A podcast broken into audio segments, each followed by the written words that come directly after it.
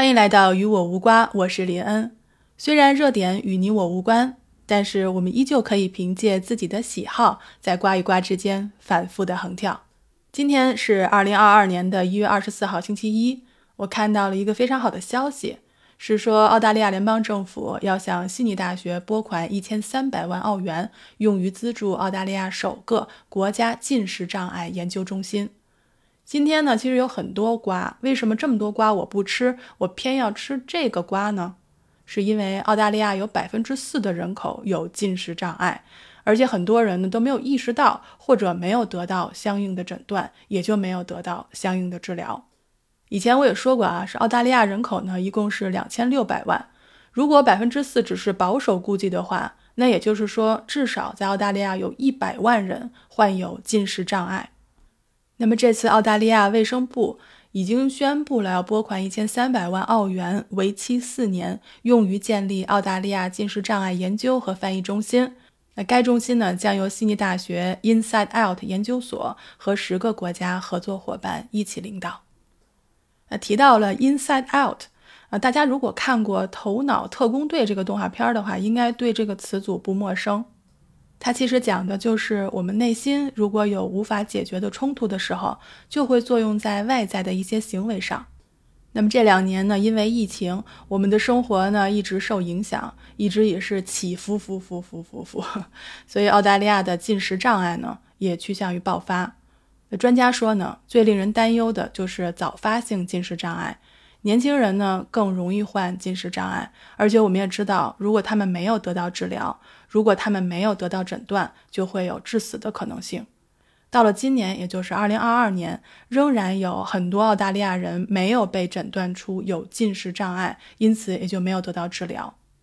那么现在，联邦政府能在这种扶、扶、扶、扶、扶的情况下，资助一项针对这种严重而复杂的精神疾病的国家性研究项目，是一件非常非常好的事情。那么，到底什么是进食障碍呢？进食就是我们吃东西的进食。那进食障碍呢，是严重且复杂的一种精神疾病，伴有影响身心健康的并发症，而且可能会出现重症并危及生命。那这种疾病的特点呢，是对于体重、体型或者食物饮食出现在行为、思想和感觉方面的紊乱。而且进食障碍呢，并不局限于特定的群体，任何人在生命的任何阶段都有可能患上这种疾病。就比如说暴食症，我们举个例子来说，就是反复的暴食，在短时间内要吃大量的食物。那患者在发病期间呢，他是无法停止进食，这个是非常非常痛苦的。再有呢，就是常见的这个精神性厌食症和精神性贪食症。那前者呢是限制能量摄入，后者呢则是反复暴食，但是呢又需要呕吐和过度运动来防止体重增加。我刚才也提到了，在澳大利亚有百分之四的人口，也就是超过一百万人患有进食障碍，其中有百分之三患有精神性厌食症，百分之十二患有精神性贪食症，百分之四十七患有暴食症，而百分之三十八患有其他类型的进食障碍。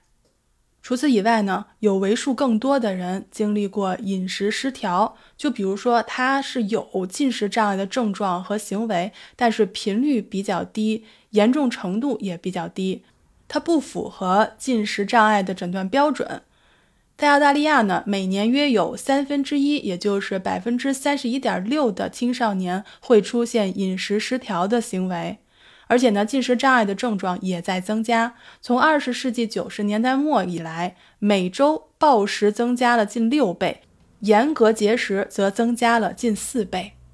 其实呢，我个人啊，在大学的时候就有过这种饮食失调，它有一点点进食障碍的症状和行为，但不是很严重，只能算是失调。所以那个时候我也没有告诉家人。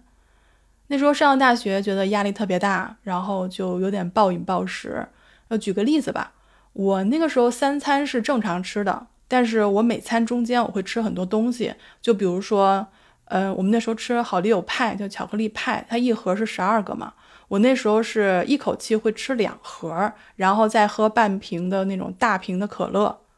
如果没有巧克力派的话，我可能会吃那个那个切片面包。原来不是一整袋嘛，我一般都会吃半袋，然后配着果酱吃。然后每天呢还会吃一到两袋的瓜子儿。而这种情况呢，一直贯穿了我的整个大学生活。我现在想想，好像当时确实没有什么身材焦虑，只是因为学业压力造成的。因为那时候其实也没胖多少，就是现在我不怎么吃东西，吃的很少的时候，我也没瘦多少。但是那个时候呢，对吃东西的渴望是经常会放在第一位的，所以我特别的理解，在你想吃东西，然后又忍不住想吃，要吃大量的东西的时候，那种焦躁的心情。我那时候呢，曾经读过一篇报道啊，他是说，虽然任何年龄段的人士都有可能经历进食障碍，但是进食障碍呢，在青少年和年轻人中比较普遍。那进食障碍的平均发病年龄呢，在十二岁到二十五岁之间，就刚好，你看我大学的时候刚好是这个年龄段。而且呢，那个文章中指出，有百分之八点四的女性和二点二的男性，在其一生当中都经历过饮食失调。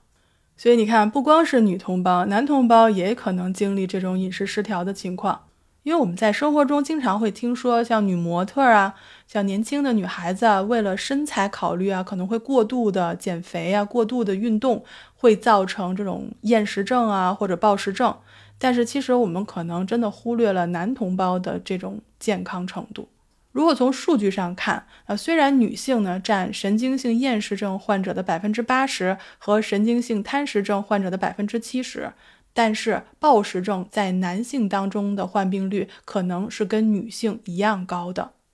而且进食障碍患者中男性的实际比率可能会更高，因为他们的经历可能被临床医生忽视或者误诊了。那除此之外呢？非二元性别和变性人士出现进食障碍症状和饮食失调行为的风险是顺性别者的两到四倍，而这仅仅只是澳洲的情况。我曾经听过一个小姐姐关于进食障碍的专辑，她说的是自己的经历。她希望呢，通过这张专辑可以帮助其他跟她有相似经历的人走出来。嗯，她的专辑呢，其实只有几期，但是呢，我非常的为她开心。也希望他还有其他有相似经历的人可以健康的生活下去。所以，无论你是谁，我们只要在这个社会当中，就会被自己和社会严格的要求着。或者说，很多时候，我们的心理和生理上的疾病是被社会文化所影响的。也正是因为我们被社会文化和潮流所影响，我们才会觉得自己只是在顺应潮流。但是我们自己的身体啊是会发出警告的，告诉我们我正在亏待自己，所以请大家不要忽略身体上的反应，别忽略心里的声音。